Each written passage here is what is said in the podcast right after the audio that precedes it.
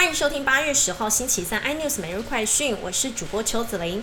台大昨天对外宣布撤销林志坚硕士学位。民进党兼任党主席的总统蔡英文今天在中执会表示，支持林志坚继续努力寻求后续的救济，捍卫自己的人格，捍卫自己的清白，更向党公职喊话，相信自己的同志。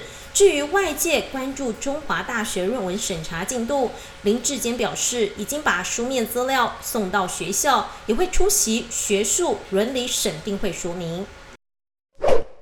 著名的加密货币亿万富翁投资者，同时也是 NBA 独行侠队的老板库班，对于元宇宙嗤之以鼻。他最近接受采访说，在元宇宙购买虚拟的房地产，是史上最蠢的投资方式。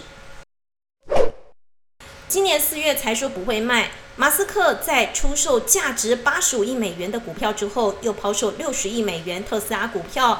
监管公告显示，马斯克在五号到九号期间抛售约七百九十二万股特斯拉股票。在此次交易之后，他目前手中持有的特斯拉股份减少到大约一点五五亿股。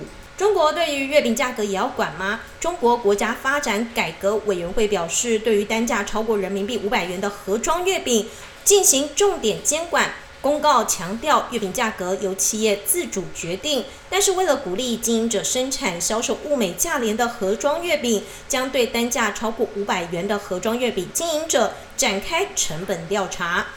更多新闻，请锁定有线电视四八八十八 MOD 五零四三立财经台 iNews 或上 YouTube 搜寻三立 iNews。